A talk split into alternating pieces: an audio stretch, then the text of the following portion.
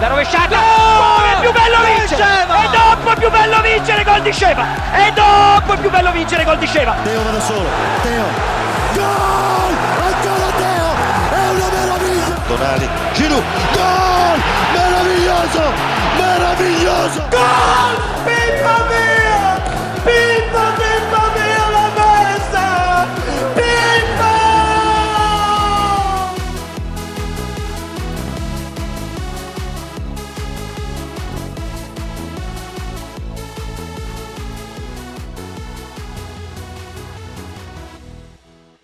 bonjour à tous, Cœur Rossonero, épisode 12, c'est parti.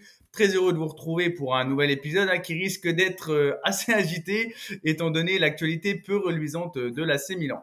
Euh, Comme d'habitude, les gars, le petit rappel, on vous invite à mettre vos plus belles 5 étoiles sur les, plateformes de streaming, Spotify, Deezer, Apple Podcast, entre autres. C'est important pour le référencement. Et en plus, euh, on sent que vous êtes de plus en plus nombreux, donc merci à vous. Euh, au sommaire aujourd'hui, les actualités de la semaine. On va évidemment revenir sur la débâcle face à Dortmund, entre autres. Et puis, une deuxième partie sur un sujet un peu plus joyeux, même très joyeux, avec les, les débuts de joueurs qui nous ont marqués. On y reviendra en seconde partie. Euh, Pour m'accompagner aujourd'hui, la, grosse équipe, hein, on, a, on a déjà pour commencer le grand Romain. Comment tu vas? Ça va, comme un Milaniste peut aller après avoir vécu le mois d'octobre et de novembre. Ouais. On va en parler. on, on enregistre et là, on est voilà, on, on commence début décembre, hein, donc c'est la, la période des fêtes, c'est la période assez joyeuse. On espère qu'on on vous donnera aussi du, du plaisir euh, à- pour nous écouter. Euh, avec nous également, ça fait un petit moment qu'il était, il n'était pas euh, venu. Il revient pour en découdre, clairement. Euh, c'est Karim, comment tu vas? Salut, salut à tous. Je sais que je vous ai manqué, je suis de retour les mecs. Donc euh, un plaisir de, de, de retrouver l'équipe et euh, bah, pas la meilleure période malheureusement, mais bon, content d'être là. Ouais, on va, on va essayer de se réchauffer aussi, hein, parce que c'est vrai que ça, ça caille aussi en ce moment. Euh, écoutez, les gars, merci. En tout cas, c'est un plaisir de vous, de vous avoir. Et on y va avec les actualités de la semaine, euh, avec évidemment en point d'orgue la rencontre face à Dortmund. On rappelle le contexte de ce match. Milan avait encore son destin entre ses mains et devait impérativement l'emporter, euh, et ce malgré l'absence de, de Raphaël Leao. Et malheureusement, euh, tout ne s'est pas passé comme prévu. Score final 3 buts à 1 à domicile contre Dortmund, ça fait mal. Euh, Karim, toi, ton ressenti après ce match, c'est, il est vraiment très grave ou? Bah c'est que de c'est que de regret, c'est que de regret parce que cette équipe honnêtement, on, doit la frapper. Il n'y a pas d'autre mot si on met notre premier but. Je pense que Dortmund n'a pas la capacité de réaction. Je pense qu'on a mis une, bonne intensité, même quand on a été euh, euh, égalisé puis puis remené. À un moment donné, tu me tu sentais que c'était une équipe prenable en fait. Et bah que de regrets, que de regrets et la déception à la fin, on perd quelqu'un en plus. C'est un match cauchemardesque. Le scénario est juste catastrophique. Mais moi, ce qui me laisse, euh, franchement, la faiblesse du groupe fait qu'à un moment donné, euh, on avait, vraiment de quoi faire. C'est pas fini, mais bon, aujourd'hui, euh, quand je vois Dortmund et les buts qu'on a pris, je me dis, mais en fait, c'est même pas que c'est honteux, mais en fait, c'est pas une équipe forte. Et à un moment donné, on était en capacité de vraiment les dominer, mais pendant 90 minutes. Et le penalty manqué et après le fait de se faire repasser devant assez rapidement, ça montre qu'on n'était pas, on n'est pas une grande, pas une grande équipe. Bon, ça, on le savait en termes de, dimension, mais ce gap-là, il est encore. J'ai l'impression d'être passé dans le groupe avec Liverpool où, tu sais, on, menait Tomori, dernière, voilà, il y avait plein de trucs. À Liverpool, on, Liverpool, on les a menés deux fois, on n'a pas été capable de gagner. Donc en fait, le gap-là, même s'il y a eu la saison l'année dernière où oui, on a eu Naples à la meilleure période et tout, ce gap-là, on l'a pas encore en fait. Je suis Ouais. désolé, on l'a pas. C'est ce qui est dommage. Les, les regrets, euh, moi, je les ai plutôt sur les deux premiers matchs de cette poule. Une poule qui se joue euh, à quatre équipes euh, dans un moussoir de poche. Euh, c'est quand même incroyable qu'on n'ait pas battu Newcastle au premier match. Ça aurait été, euh, imaginez le classement avec deux points en plus. Et on avait quand même fait un très bon match euh, aller contre Dortmund. On aurait pu le perdre, mais on aurait surtout pu le gagner. Dans ce match-là, moi, je suis d'accord avec ton analyse, Karim, mais c'est fait partie, on, fait partie du jeu. C'est-à-dire que le match a basculé après la blessure de, Thio. Je crois que c'est vraiment le tournant total du match, encore plus que le penalty, puisque oui, certes, Giroud rate son penalty, on se prend un but, on a, on a quand même le mérite de, revenir et de continuer à bien euh, démarrer la deuxième période. malheureusement, la, la blessure a été un tournant. On sent qu'il y a un aspect euh, aussi psychologique. Je crois, euh, Alan, que tu veux nous refaire parler des, des blessures tout à l'heure, mais c'est quand même un sujet qui devient absolument clé, puisque lorsque Thio s'est blessé, c'est Krunic Mm. qui l'a remplacé. D'ailleurs, je ne sais pas ce que vous pensez de ce remplacement. C'était pas forcément ce qui est le plus logique. Peut-être qu'il y avait autre chose à faire, mais en tout cas, Krunic, sans avoir été une catastrophe absolue, puisque les deux buts viennent euh, surtout d'erreurs de, enfin, des buts, deux buts sur trois viennent d'erreurs de, de Calabria. Et puis encore une fois, on n'a pas eu un très grand Théo, hein, il faut, il faut le dire. Je crois Mm. que c'est quand même un sujet. euh, on va pas en parler chaque semaine, mais ça reste un sujet. Mais euh, sans avoir été catastrophique, euh, on a perdu absolument euh, tous nos moyens, toute notre solidité après la, blessure de, Thio. Et ça, c'est vraiment une question qu'il faut se poser, cette question des blessures et cette question de, cette faiblesse psychologique. On aura beaucoup de regrets dans, dans, ce groupe, quoi qu'il arrive, quoi qu'il arrive à la fin. Ouais, ouais, en plus, on avait quand même, encore une fois, un San Siro de gala hein, qui était vraiment rempli, très bonne ambiance. On pensait qu'ils allaient pouvoir faire euh, euh, passer un gap à cette équipe et malheureusement, euh, résultat, victoire de, Dortmund 3 buts à 1. Euh, ouais, vas-y, Romain. Oui, il y a un autre regret aussi, et même après le match, après le coup de sifflet final, on a eu encore une autre déception. Le gros regret, c'est que Paris ait égalisé à la dernière minute sur un penalty plus que discutable. Euh, et c'est un penalty qui est le but de l'égalisation du PSG, change tout de même énormément la donne, puisque on a déjà, on n'avait pas notre destin en main, mais là, on l'a encore moins, puisque un, un nul du, du PSG, euh, et même avec une victoire de notre part, ne nous permettrait pas de passer en huitième. Donc euh, Mm. là aussi, il y a, il y a encore, c'était on va dire, la cerise sur le gâteau d'une d'une soirée médiocre. Ouais, ouais, un Dortmund premier avec 7 points, le PSG deuxième avec 6 points, l'AC Milan troisième avec 5 points et dernier Newcastle 4 points. Euh, Newcastle aussi qui, qui va devoir euh, encore batailler face à nous euh, à domicile chez eux au St James Park, donc euh, ça va être euh, assez houleux pour l'AC Milan. On aura l'occasion d'y revenir hein, pour le match face à Dortmund. Pour rester, euh, pour le match face à Newcastle, pardon, pour rester sur le match face à Dortmund, le seul éclair qu'on a eu, c'est le, match de, de Chukwueze qui a fait, voilà, qui a inscrit quand même un, très joli but. Toi, Karim, tu penses que ça peut enfin le lancer ou ça reste un joueur sur courant alternatif, le, le Nigérian? Disons qu'Osimhen euh, a dit que voilà, dès qu'il méritera son premier but, tout va partir et autres. Bah, on, l'espère en soi, mais là, le, constat fait sur nos, sur nos recrues, il est un peu, il est un peu en dents de scie, un peu comme leur performance. Euh, Chukwueze, oui, il y a le but, mais le contenu de son match, honnêtement, c'est pas un contenu Ligue des Champions. hein. La réalisation, on l'aime, mais les 90 minutes, non. Pulisic, euh, qui se transforme un peu en une sorte de... Il a navigué côté gauche, euh, axe du terrain, loftus un peu sur sa zone. J'ai du mal vraiment à comprendre le positionnement euh, bah, de nos gars à ce moment-là, tu vois. Mm. Et c'est les- c'est ce qui pêche aussi au niveau de l'animation, parce qu'on sait qu'on a Giroud en, en pointe et qui fait le rôle de pivot. Mais tout, tout ce qui gravite autour, on était en théorie placé sur une config où on a doublé les postes des ailiers. Et là, bah, en fait, je retrouve pas Pulisic à droite. Euh, Chukwueze, c'est quand il veut. Okafor, je sais même pas pourquoi il joue pas, alors que bon, il est super fragile. Il y a des moments, voilà, Okafor, on, on saura peut-être jamais, alors qu'il a un, un- un potentiel fou. Donc, euh, je parle même plus, euh, comment il s'appelait euh, C'est Romero, la Lazio, qui nous a rejoint aussi. Mm. On, on sait pas. Enfin, là, là on, on- on était super content parce qu'on avait tout doublé. Et là, on... là, Ouais. franchement, c'est c'est pas fameux. Et donc, euh, la finalité de ce qu'on peut dire, euh, ouais, Chukwueze, courant alternatif, oui, mais comment tu veux ne pas l'être vu nos performances et vu notre constance dans les matchs? C'est un peu dur pour lui, hein, parce que je sais pas si vous l'avez remarqué aussi, mais là, les gars commencent quand même. On voit Loftus-Cheek, Reinders quand même avoir certains automati- automatismes un peu au milieu. Mais Pulisic, pour moi, il n'est pas encore bien, bien adapté au système offensif actuellement. En témoigne ses perfs contre des grosses équipes. Ouais, c'est ça, un Pulisic qui, qui a brillé en début de saison face à des équipes de, de plus faible calibre, mais quand, quand on l'attend au tournant, euh, notamment en Ligue des Champions, euh, il répond pas présent pour le moment, et c'est vrai que ça, ça peut nous, nous faire perdre beaucoup de points. Euh, Ça ouais, reste, ça reste quand même très difficile d'évaluer ces joueurs euh, parce que beaucoup ont été blessés ou le sont, parce qu'on sent qu'il y a un problème beaucoup plus global dans, dans cette équipe. Donc, euh, on n'a pas encore envie de, de, de, juger ces joueurs, y compris Pulisic. Oui, je suis d'accord, pour l'instant, c'est très irrégulier, mais est-ce qu'il est utilisé au mieux? Ça, c'est une question qu'on peut se poser. Et, euh, et l'avenir le dira, mais on sent une équipe qui est en ce moment euh, en grande difficulté euh, psychologique, physique, cela va de soi avec toutes les, les blessures. Et euh, ben, on, le sent qu'un cycle est en train de se terminer.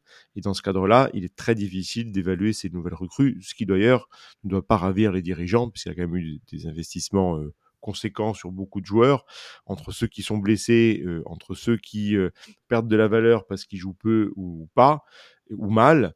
Euh, je pense finir par poser un gros problème.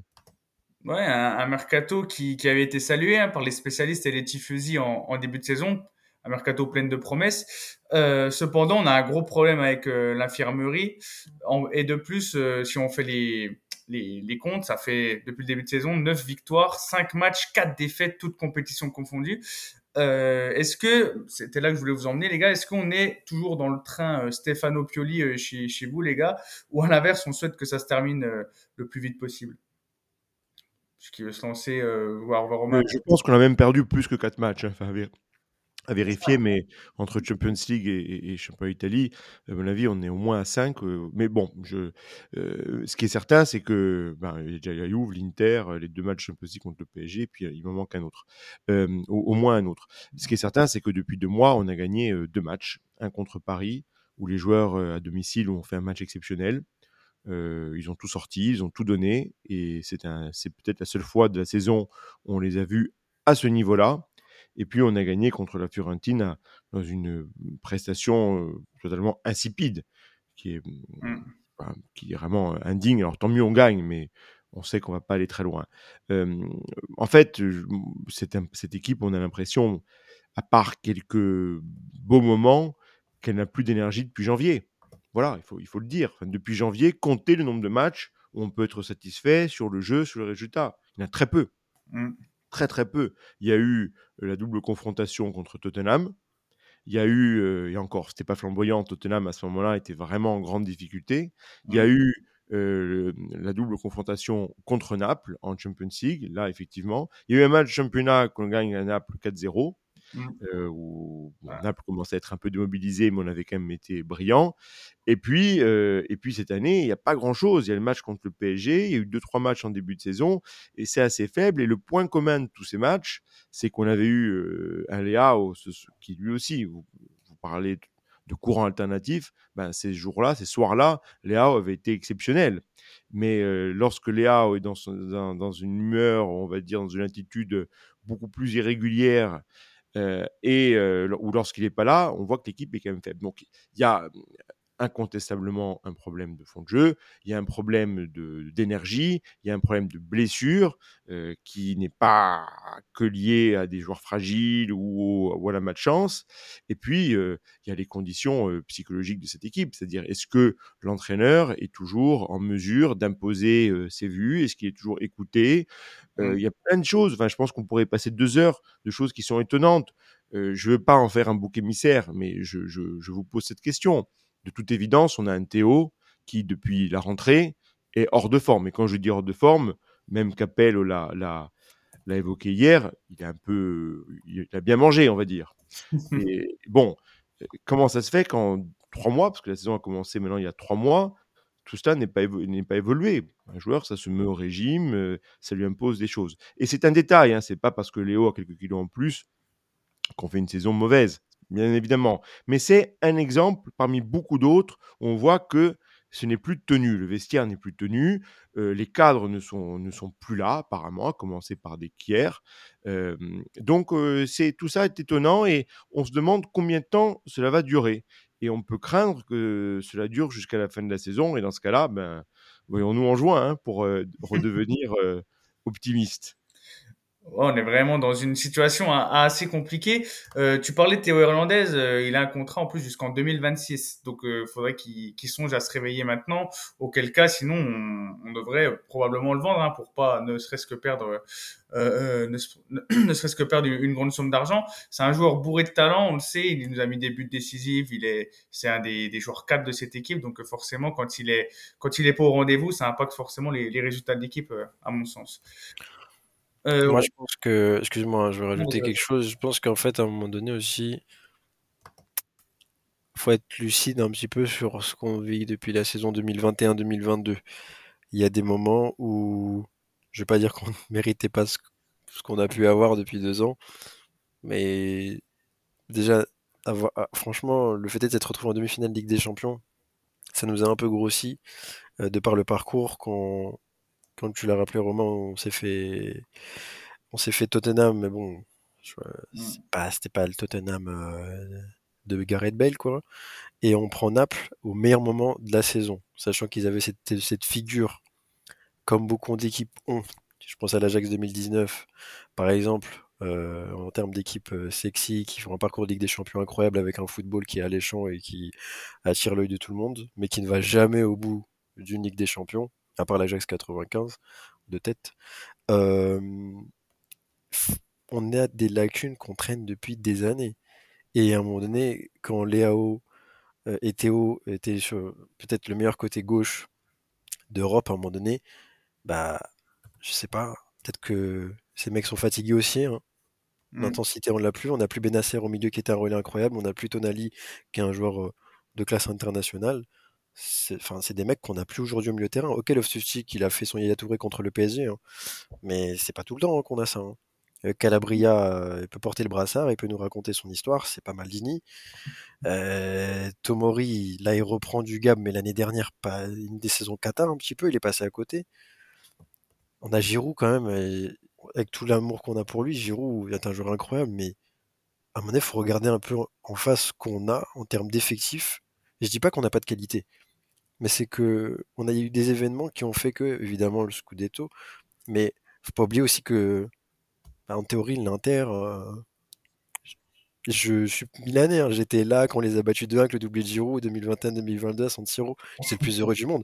Mais en théorie, peut-être que le Scudetto était pour eux. Et en fait, il faut relativiser plein de choses. Aujourd'hui, on est Ligue des Champions, on n'a pas le niveau, on n'arrive pas à battre ces mecs. C'est pas, enfin, en fait, moi, à un moment donné, c'est mon club, je l'aime, il n'y a pas de problème. Mais il faut regarder un peu ce qu'on a eu. Et peut-être qu'on a été grossi par les deux dernières années et que les lacunes n'ont pas été vraiment traitées malgré le mercato et autres. Et en fait, aujourd'hui, peut-être que les mecs sur qui on comptait ont surjoué. Et c'est même sûr qu'ils ont surjoué. Mais aujourd'hui, ils sont plus entourés. Ils ont plus Tonali, Benasser à côté. Benasser revient, c'est bien. Mais il n'y a plus tout ça, il n'y a plus d'appui. Et donc, à un moment donné, ces mecs ont surperformé. À un moment donné, fortement, ça redescend. Et donc là, oui, on est obligé de constater que malheureusement, oui, Théo et voilà, toutes ces lacunes ressortent. Il marche plus sur l'eau. Fallait que ça s'arrête à un moment donné. Léo est de plus en plus irrégulier, même s'il a fait sa meilleure prestation sous les couleurs du Milan AC contre le PSG pour moi.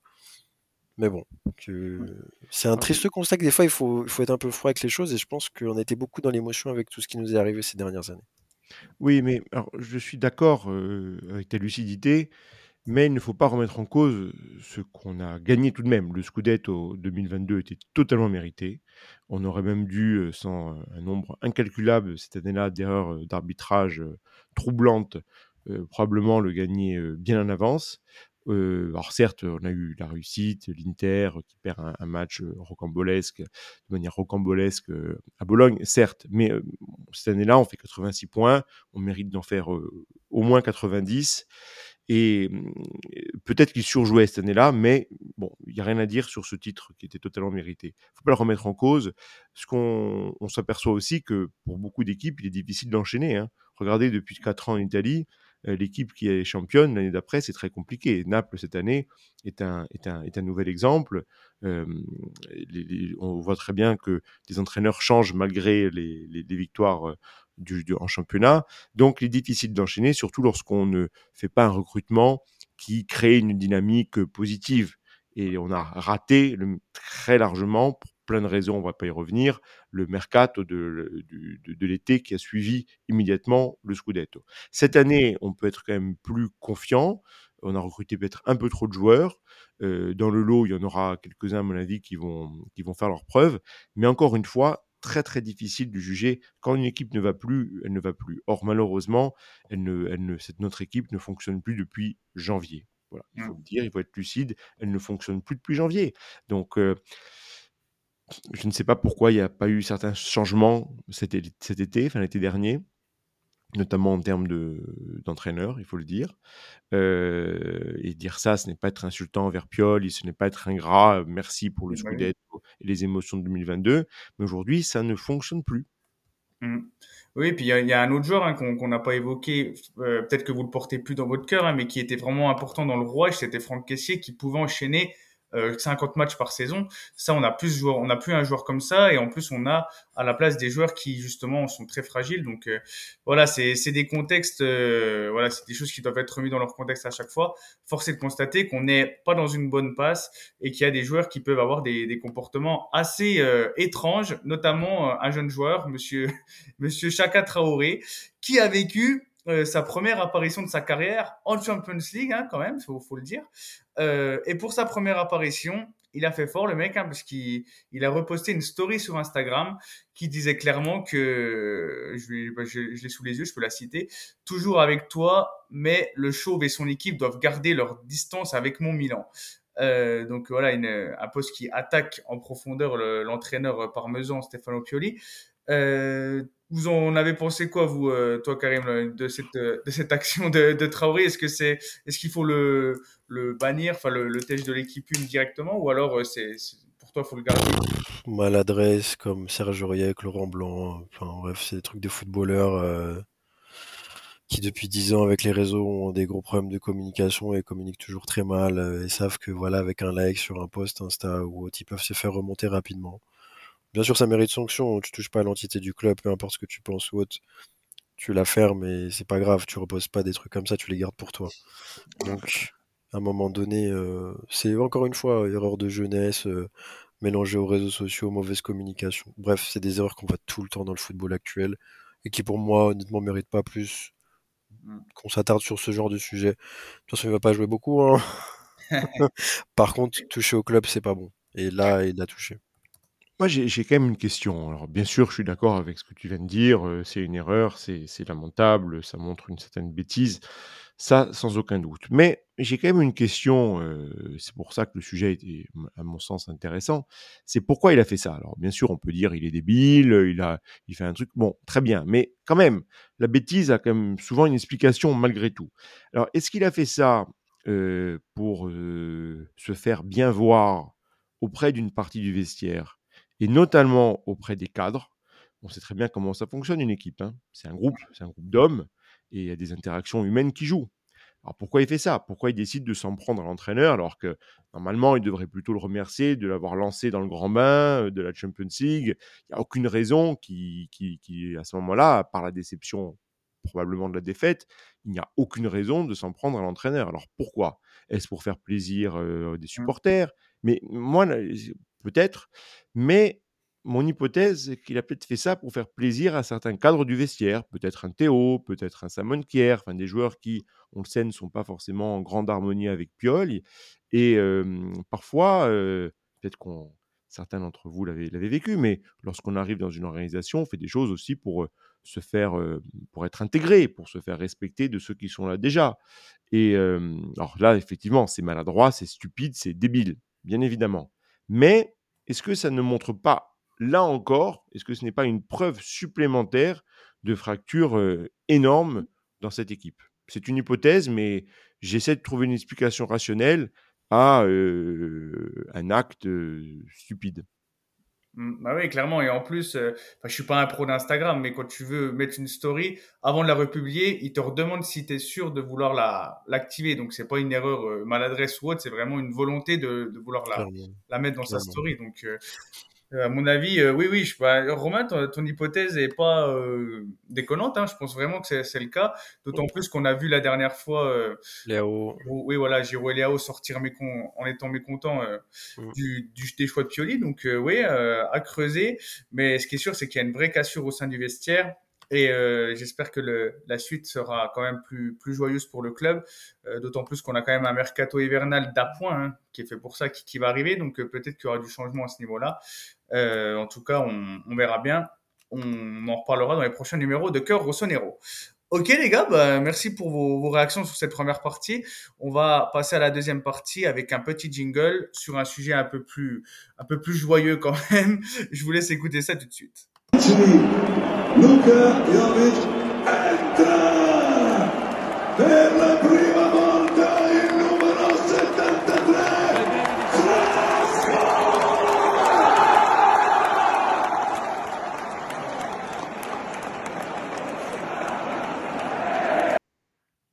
Et oui, vous l'avez reconnu, c'était l'entrée en jeu de Francesco Camarda, le jeune joueur de l'AC Milan qui est entré dans l'histoire de la Serie A et de l'AC Milan en devenant à 15 ans et 8 mois le plus jeune joueur de l'histoire à évoluer avec l'AC Milan. Euh, c'est tout simplement dingue hein, qu'un jeune joueur euh, comme ça puisse intégrer le, groupe pro dans un club aussi prestigieux que Milan. Et on avait envie pour cette deuxième partie de se remémorer les débuts en fanfare de, certains joueurs de Milan dans l'histoire. Donc nos, nos, intervenants en ont choisi euh, euh, plusieurs. Hein, donc on, on, va faire ça. Ça va être une partie assez intéressante. Et pour vous, chers auditeurs qui n'ont pas connu forcément les joueurs dont on va parler, ça va être l'occasion d'en apprendre davantage hein, sur, sur certains joueurs milanais qui ont marqué l'histoire de ce club. Euh, qui veut se lancer en premier pour, pour énoncer déjà un joueur qu'il a? Je sais que moi j'en ai aussi plusieurs dans, ma, dans, ma, dans mon petit sac à dos. On va commencer par la base. Euh, Ricky Kaka 2003-2004. Ouais. Match contre l'Inter, Celta Vigo, campagne de Ligue des Champions, Pff, adaptabilité folle. Franchement, c'est mm. sa saison 2003-2004 à Kaka est extraordinaire. Elle est très très sous-cotée selon moi parce que bon, il y a le drame de du Riasor. Si on fait les choses bien, normalement on gagne la Ligue des Champions, donc on fait un back-to-back. -back. Mais Kaka 2003-2004, pouf, qu'est-ce que c'est fort. Il y trouve Shevchenko tout de suite, dès les premiers matchs il marque, euh, il fait des prestations en derby incroyables. En, Ligue, non, en Ligue, des Champions, c'est déjà très fort. Non, mais il marque contre la Corogne quand on met 4-1 à, à, San Siro. C'est la première saison la plus, la plus folle, je pense. Après, je sais pas ce que vous pensez euh, de l'histoire récente d'un joueur du, du Milan AC. Mm. Toute compétition confondue, il a été là. Je... Moi, Kaka 2003-2004, c'est incroyable il y avait surtout qu'il y avait Rui Costa qui passait devant Rui Costa, il faut le faire hein, parce que c'est un joueur tellement élégant qui voilà était un peu moins fort euh, qu'à la Fiorentina, mais quand même à Milan il a fait il a fait de très belles choses. On a quand même aussi euh, Kaka qui euh, à ses débuts était enfin, était champion du monde, hein, même s'il avait très peu joué. Mais euh, c'est vrai que quand tu as un entraîneur comme Carlo Ancelotti qui sait tirer le meilleur de ses joueurs, forcément, tu es amené à briller. Il y a qu'à voir ce qu'il est en train de faire avec le, jeune Rodrigo en ce moment au Real Madrid. C'est assez fou. Euh, Vas-y, Romain, toi, si tu as un, autre joueur ou si tu veux parler de Kaka, comme tu veux. Non, bien sûr, totalement d'accord sur euh, Ricky. Mais il y a, y, a deux, y a deux configurations de joueurs. Il y a les joueurs qui ont déjà une petite expérience. Et Kaka, comme tu l'as dit, était quand même champion du monde, qui arrive à Milan et qui s'intègre plus ou moins rapidement. Et dans notre histoire, les grands joueurs se sont adaptés en général très rapidement. Euh, Kaka Meshachenko qui fait une bonne première saison, qui marque pour son premier match. Voilà. Ça, c'est une catégorie de joueurs, on pourra en parler et on aurait sûrement des débats. Et après, il y a le cas, pour faire le lien avec Camarda quand même, des ultra débutants qui tout de suite nous, nous impressionnent. Et là, dans notre histoire récente, il y a tout type d'exemples. Et en italien, il y a il y a un proverbe qui dit si vede, si vede dal mattino, ce qui veut dire que, le, voilà, vous avez vu la traduction, le bon, la, la, bonne journée se voit dès le matin. Et pour les joueurs, les, les, les, bébés, on, on, va dire, qui rentrent, euh, ben moi j'ai deux exemples en tête récents, enfin récents, des 15 dernières années. Il y a l'exemple de Pato. Alors certes, il avait une petite expérience, mais il arrive pour des raisons réglementaires, il peut pas jouer les premiers mois, il commence et dès son premier match contre Naples, il marque et puis c'est le début d'une d'une très belle euh, d'une très belle carrière à Milan qui malheureusement s'est interrompue euh, de manière précipitée pour plein de raisons, y compris pour des raisons liées à sa relation avec Barbara Berlusconi. Donc ça, c'est et puis des raisons physiques. Et puis après, il y a un autre exemple que vous avez peut-être en tête, qui était à l'époque on a revu les images il n'y a pas longtemps, puis on peut voir son but sur YouTube, ce qui est assez incroyable. C'est Paloschi. Alors, Paloschi, qui a ah une joueur, Alberto Paloschi, c'est incroyable. C'est-à-dire qu'il rentre dans un match, euh, c'est Carletto Ancelotti qui le fait euh, rentrer, si je, crois, je, crois bien. Il rentre et son premier match en Serie A et il marque sur son premier ballon. Et il se fait euh, féliciter, congratuler par Inzaghi et puis tous nos, tous nos grands joueurs de l'époque. Donc là, tout de suite, on se dit, c'est une histoire exceptionnelle qui est en train de, de, de, naître. Et aujourd'hui, Palos, qui, ben, euh, quasiment 15 euh, ans après, il a une carrière, il est en train de terminer sa carrière en série C ou série D. Il a une carrière globalement très, plus, que, plus que moyenne. Donc voilà, on peut jamais savoir. Ce qui est sûr, c'est que lorsque des jeunes joueurs commencent comme ça, Pat, Palos, qui, euh, Calabria, Coutron et un peu de manière différente aussi, ben on a envie d'y croire. Sauf que ben il faut voir. Ce que j'espère, c'est que ces joueurs-là, il faut les, il faut les protéger à tout point de vue, euh, physiquement, psychologiquement, il faut qu'il soit bien entouré. Camarda, il a, il a son âge, hein, il a, il a même pas 16 ans, il ne veut même pas encore signer un contrat d'un point de vue euh, réglementaire. Il a l'air euh, très bien entouré, enfin de ce que j'ai vu, de ce qu'il dégage. C'est être un garçon très sain, mais il est extrêmement jeune et on peut pas le, le juger. Donc j'espère qu'on va pas lui mettre trop de pression sur les épaules et qu'il va pouvoir grandir et progresser le plus vite possible, tranquillement dans la primavera, de manière à ce que lorsqu'il aura 17-18 ans, on puisse le voir jouer, jouer vraiment. Mais voilà les exemples que j'avais en tête et Pato Palos qui, avec ce point commun au-delà de, leur, de, leur, de leur jeunesse, le fait qu'ils marquent tout de suite, premier match, quasiment premier ballon. Et mmh. puis après, ben, même si Pato, bien sûr, a une bien plus belle carrière que Palos, qui beaucoup de, de déceptions tout de même. Moi, j'ai. Il y avait la catégorie imposteur aussi, Ricardo Oliveira, qui arrive 2006-2007 avec le numéro 7, qui marque à son premier match mmh. et qui venait du Betis Séville. Et je sais pas si vous vous rappelez, il avait quand même une bonne cote. Je sais pas qu'il avait une grosse cote, il avait quand même une bonne cote.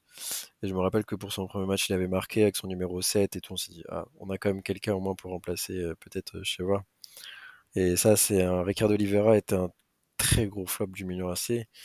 Euh, n'oublions pas aussi Ronaldinho 2008-2009 quand il arrive face à un Inter euh, qui a un effectif plus, que All-Star euh, à, l'époque et qui nous permet de gagner 1-0 à San Siro avec son but de la tête incroyable sur une mmh. passe de caca et les débuts de Ronaldinho. Et sur ce match-là il a été incroyable. Et j'y croyais pas je me rappelle très bien de ce match. Je pensais pas qu'on pouvait pas être un Inter aussi fort sur le papier donc Ronaldinho aussi à ses débuts, euh, et il nous porte bien en 2008-2009, hein, euh, Ronnie, euh, même 2009-2010 par moment.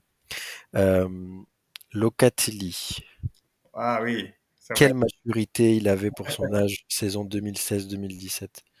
Quelle maturité avec son numéro, son numéro 73 devant la défense. Mm. Il y a son but contre la Juve à San Siro. Et Locatelli, je comprends. Enfin, il avait une vision du jeu qui faisait respirer, mais tout, tout, tout, tous les schémas de jeu, il avait été propre.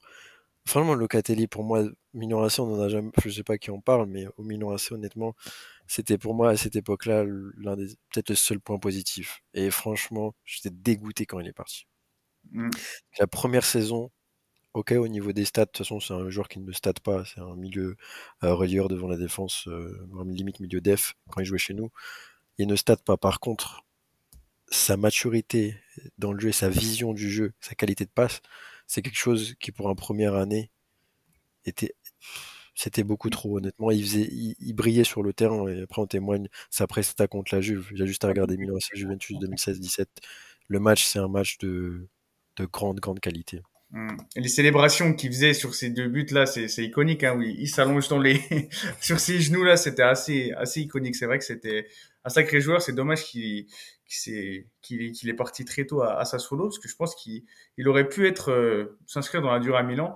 Euh, je veux revenir vite fait sur ce que disait Romain par rapport aux, joueurs formés qui ont, fait des débuts en fanfare. J'avais très peur que tu cites Donnarumma parce que c'est vrai qu'il a, fait des super débuts aussi, hein, mais bon, on va, changer de sujet. Il y avait aussi un joueur moi que je voulais parler euh, qui, a fait des très bons débuts. Je trouve que tu as aussi mentionné Romain, c'est quand même coutronné, mine de rien. Il était troisième de la hiérarchie avec les gros investissements sur Kalinic et André Silva. Il n'était pas destiné à, beaucoup jouer.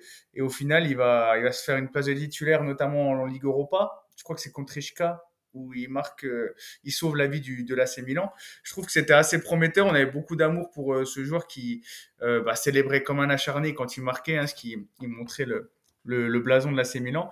Donc ouais, c'est aussi un joueur qui, qui, qui, a fait des bons débuts, je trouve.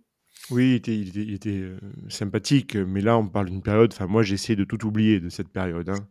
euh, Men in Black, les lunettes, on oublie tout. Il n'y a pas grand chose à retenir. Et puis tout de même, quand on voit la suite euh, oui. de sa carrière. Enfin, il y a eu un moment où nous, les Milanistes, il, on, on, est quand même tombé sous le charme de joueurs qui, fondamentalement, sont, sont, médiocres. Sauf que dans notre, on était tellement médiocres à ce moment-là que parce qu'ils étaient sympathiques, parce qu'ils étaient jeunes, parce qu'ils étaient frais, on était formidables. Et la suite de leur carrière montre qu'ils n'ont réussi absolument nulle part. Euh, Coutron et sa carrière est quand même très faible, euh, respectable bien évidemment, mais pas extraordinaire. Il y avait ce joueur aussi norvégien, Auge, qu'on qu aimait bien parce qu'en plus il avait une certaine élégance. Moi, quand je l'ai vu jouer, je me suis dit il y a peut-être quelque chose avec ce joueur. Et puis aujourd'hui, je sais même pas où, où, où il joue. Donc euh, euh, voilà, il y a un autre joueur un peu différent qui nous a euh, on va dire, qui a suscité pas mal d'espoir au début, puis lui aussi s'est enfoncé dans le moyen, mais surtout pour des blessures, et puis aujourd'hui remonte bien, ben, c'est El Sharawi. Vous vous souvenez d'El Sharawi ouais. au, au, au, tout début, enfin ses premiers mois étaient extrêmement prometteurs. Donc là, euh, il y a quand même, alors, il y a des joueurs qu'on a vu trop beaux, bien évidemment, euh, qui n'ont pas réussi ailleurs, qui n'ont pas réussi dans leur équipe nationale, euh, ni rien, nulle part. Mais euh, on peut penser que beaucoup de choses se jouent dans la carrière d'un joueur entre 18 et 23 ans. La manière dont ils vont progresser physiquement, la manière dont ils vont acquérir un sens tactique, la manière dont ils vont être entraînés, tout simplement. Et je crois, encore une fois, sans être sévère, sans être trop sévère avec notre club, que sur les, les 10 dernières années, peut-être même les 15, on a, on a raté pas mal de choses. Et malheureusement, euh, même si, on, ne l'oublions pas, on est champion avec une équipe extrêmement jeune. L'année du titre du Scudetto 19, en 2022, on est un des champions les plus jeunes de l'histoire récente du championnat d'Italie, hein, et même euh, en Europe. Donc, on a une équipe extrêmement jeune. Donc, Pioli avait réussi à les, à les faire monter. Euh, simplement, il n'arrive pas à intégrer des nouveaux. Et ça, c'est un, un, petit souci euh, récurrent. Mais bon, dans, l'histoire de, de, Milan, on a, comme il ne faut pas l'oublier, euh, dans les années 80-90, on a quand même, il y avait des stars, mais il y avait aussi, également beaucoup de joueurs qui venaient euh, du vivier ou en tout cas qu'on prenait très jeunes. Alors l'exemple le plus évident, c'est Maldini, bien sûr, qui commence extrêmement jeune. Son record vient d'être battu euh, là par Camarda, mais les Albertini, les Ambrosini, c'est quand même des joueurs, puis on pourrait en citer beaucoup d'autres, hein, mais qui, sont, qui ont grandi chez nous. Euh, la, la, la, génération d'avant, bien évidemment, Barès, Itassot. Milan a quand même une tradition de, de, de formation. Euh, et là, on, on, la perd un peu. Et tout ça pour, acheter, pour prendre des paris sur des joueurs étrangers, c'est un peu dommage. Et ça participe, euh, je crois, d'une baisse globale du niveau du football italien. Mmh. Ah bah oui, il hein, n'y a, qu'à voir la, sélection euh, qui, a eu du mal à, se qualifier pour l'Euro pour voir que la, sélection n'est pas au mieux. Euh, J'avais aussi un autre joueur, moi, je trouve, qui, a fait des débuts en tromble, alors qu'il était, euh, il pourtant non désiré au Bayern Munich. il était même capitaine, c'était Marc Van Bommel quand il arrive à Milan. Je trouve, moi, il arrive en hiver et il va carrément éclipser Pirlo dans le 11 et il va quand même faire de, du bon travail. Bon, après la suite, on la connaît, hein, il, va, il va un peu baisser en niveau, mais je trouvais aussi ses débuts très réussis euh, aux Hollandais, donc euh, je voulais le mentionner. Euh, il, a mis, il, a mis, de l'ordre. après, on savait que les relations entre Allegri et Pirlo n'allaient pas dans le sens de Pirlo pour la saison 2010-2011. Mm. là où arrive Van Bommel, donc il y a le switch qui a été fait assez rapidement par le coach de l'époque. Donc il y a aussi ce facteur-là qui explique la, la, bonne intégration de Van Bommel. Moi, je mettrais une petite wildcard, je mettrais, pff, je mettrais Hernan Crespo parce que le mec arrive en prêt d'une saison bof à Chelsea. Mm. Il est Inzaghi se blesse et rate 90% de la saison. Un duo avec Shevchenko extraordinaire. Il marque en Ligue des Champions, il marque en championnat. Enfin, qu'est-ce que tu veux dire sur ce mec quoi? Ok, on savait qui c'était. Hein. Mm. Hernan Crespo, il n'y avait pas de problème. Mais en première saison, euh, marqué même en finale Ligue des Champions. De toute façon, c'est un homme de finale, Hernan Crespo c'est c'est encore quelque chose.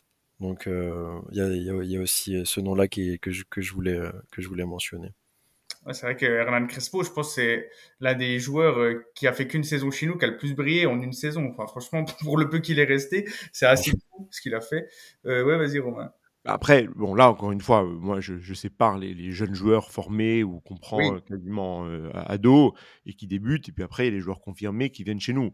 Dans ce cas-là, euh, pour parler de l'équipe actuelle, les premières saisons de Maignan et Giroud, dans des styles très différents, ont été exceptionnelles. Alors, on peut regretter que ça ne dure pas, y compris pour Maignan. Hein. Il n'est pas extraordinaire cette année, il faut, il faut le dire. On a encore vu l'autre jour contre Dortmund, ce qui n'enlève rien à ses qualités. Et je pense que c'est un des meilleurs gardiens du monde, mais cette année, euh, il ne le montre pas. Euh, et quant à Giroud, ben, il est arrivé à son âge, aujourd'hui à 37 ans, c'est euh, déjà quasiment euh, presque surréaliste et inhumain. C'est le fait de pouvoir enchaîner les matchs à, à ce point-là, enfin, de pouvoir les jouer. Après, les jouer, pas toujours les jouer bien, mais en tout cas, il, il, il, se bat. Et... Mais sa première saison avait dépassé toutes nos attentes. Ah oui. Il est absolument décisif dans, pour le titre.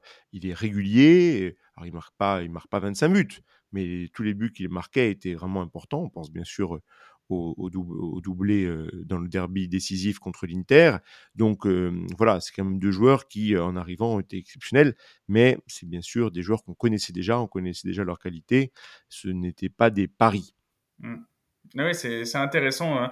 Il y a plusieurs façons de d'aborder cette question. En tout cas, j'espère que vous passez un bon plaisir hein, devant cette nostalgie. Hein. On, on, a, on aime ça, on a cette fibre chez Rossonero de vous faire découvrir un peu l'histoire du club et de parler aussi du, du, présent. Parce que voilà, on, est, on, on aime ça. Et c'est vrai que l'AC Milan, c'est quand même un, une histoire assez fantastique. Donc, pour pouvoir se replonger dans, dans l'historique, c'est assez fabuleux. Euh, avant de finir, les gars, j'avais une petite question à vous poser par rapport aussi à, à Camarda. Est-ce que vous pensez qu'il va pouvoir euh, jouer un peu plus cette saison ou alors c'était vraiment là pour le mettre en lumière et, et récompenser son, ses débuts stratosphériques ou euh, vous pensez que voilà, il va jouer ou pas, vous pensez? Vu le taux de remplissage de short de Jovic, il n'y a aucun problème. Normalement, ça devrait aller. Non, honnêtement, bah, bah, je suis très content pour lui, pas de problème. Par contre, quand tu es un club comme l'AC Milan et tu comptes sur un, un, jeune, un, jeune, joueur aussi talentueux qui peut être ou autre, euh, c'est pas, il y a tout, en fait, il y a tout sauf quelque chose de rassurant dans ce choix-là et dans cette précocité. Je suis désolé, c'est bien hein, le potentiel et tout, nickel. Hein. Mais à un moment donné, il faut savoir se placer. On a cette Ligue des Champions. Voilà. Euh, on existe depuis le 16 décembre 1899. Compter sur un jeune, un jeune joueur, un, jeune, un joueur aussi jeune, ça, ça en dit long sur les lacunes qu'on peut présenter en termes d'effectifs aujourd'hui. C'est pas grave. Par contre, je pense qu'il va profiter de, des prestations catastrophiques de Jovic à chaque fois qu'il rentre. Donc à un moment donné, Pioli, je pense qu'avec son flegme légendaire, euh, devrait euh, utiliser cette option. Par contre, attention à ne pas trop le cramer parce que déjà le physique d'un homme euh, il n'a l'a pas aujourd'hui. Ouais. Donc attention aux blessures. Il y a Kun Agüero a commencé à 16 ans et peut-être 3 mois au championnat d'Argentine. Euh, après, c'est pas le même type de joueur, mais bon, il, il par chance, il s'est pas fait casser parce qu'il a des très gros appuis, Kun Agüero. C'est un, un, petit taureau, entre guillemets. Là, c'est pas du tout le même style de joueur. Tu sens qu'il est très fragile, il faut faire attention. Par contre, oui, je pense que vu l'effectif, il, il y a de quoi faire pour pouvoir jouer et gratter des minutes cette année. Ça, c'est indéniable.